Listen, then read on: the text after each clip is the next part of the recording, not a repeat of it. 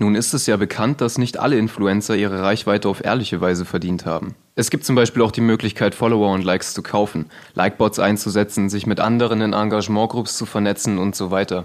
Welche Möglichkeiten habe ich denn als Unternehmen, solche Arten der Manipulation zu erkennen? Hm. Ich sage immer so allgemein, es gibt da keine richtige Vorgehensweise.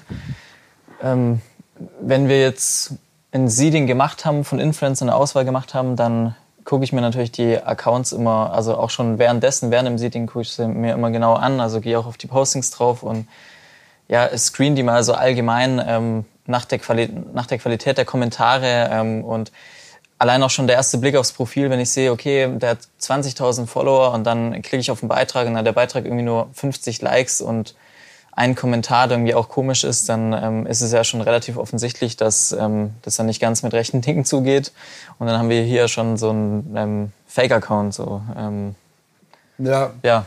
ja. Ich glaube im Grunde, es gibt äh, ein paar Kennzahlen, die darauf hindeuten. Das ist die ähm, Engagement Rate. Also wenn ich sehe, der hat eine riesige Community, aber die Community engaged nicht, ähm, dann scheint irgendwas faul zu sein. Zweiter Punkt ist die, die äh, Follower-Follower-Ratio, also wie vielen Personen folgt der Influencer und wie viel folgen ihm zurück.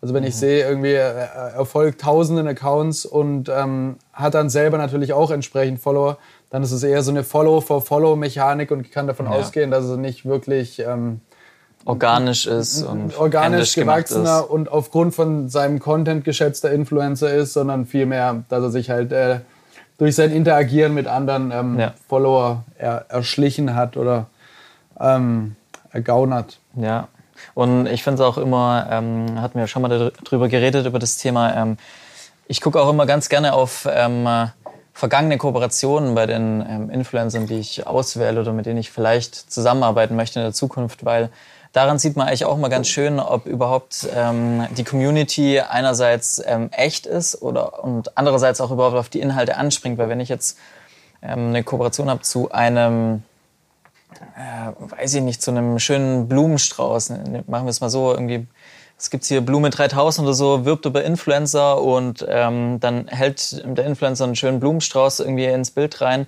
und dann ist aber im Hintergrund irgendwie noch ein Gebäude was auch nice ausschaut, aber es wird darauf auf, aufmerksam gemacht, ähm, auf den Blumenstrauß eigentlich und auf die Dienstleistung dieses ähm, Blumenhändlers vielleicht. Und dann sehe ich ähm, zum Beispiel 30 Mal in den Kommentaren ähm, irgendwie entweder nur ähm, schönes Bild oder mega mit irgendwelchen Emojis ähm, oder dann irgendwie auch so Sachen wie ähm, das Haus ist nice. So, dann habe ich zum einen merke ich so, okay, die Community ist dann eher gar nicht so an der Kooperation interessiert. Oder zum anderen, wenn diese ähm, komischen Kommentare, wie jetzt nur Smileys oder Nice oder Thumbs Up oder so, unten in den Kommentaren sind, dann merke ich auch so, mh, hm, das müssen auch von generierten Accounts Kommentare sein. Also da kann ich auch schon das erste Mal. Generier meinst du Fake-Accounts oder? Genau, von Fake-Accounts oder eben ähm, auch teilweise aus den sogenannten ähm, Kommentar- und Like-Gruppen, wo einfach mhm dann der jeweilige Influencer nur sein Bild reinstellt und sagt so, hey, ich habe ein neues Bild hochgeladen.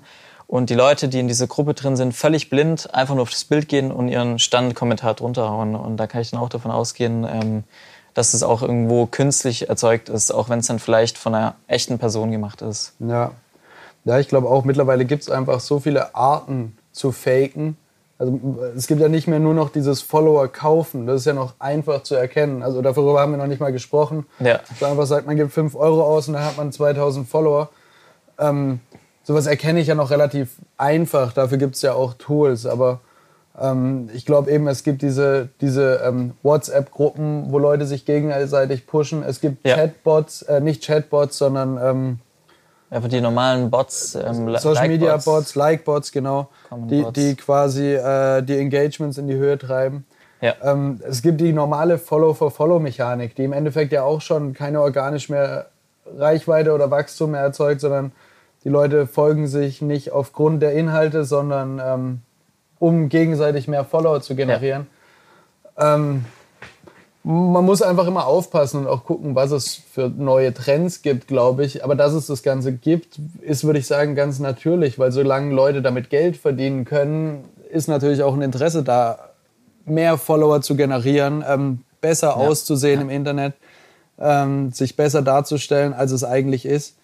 Ähm, von daher einfach immer sich, würde ich sagen, einfach einmal auch nochmal kritisch mit, mit den Influencern auseinandersetzen und sich genau anschauen, wie ist die Community aufgebaut, mhm. einen Blick drauf werfen, ähm, eben wie, wie ähm, harmonieren die verschiedenen Zahlen zueinander, ist es realistisch ähm, und dann zu entscheiden, so ähm, möchte ich mit dem Influencer arbeiten oder nicht.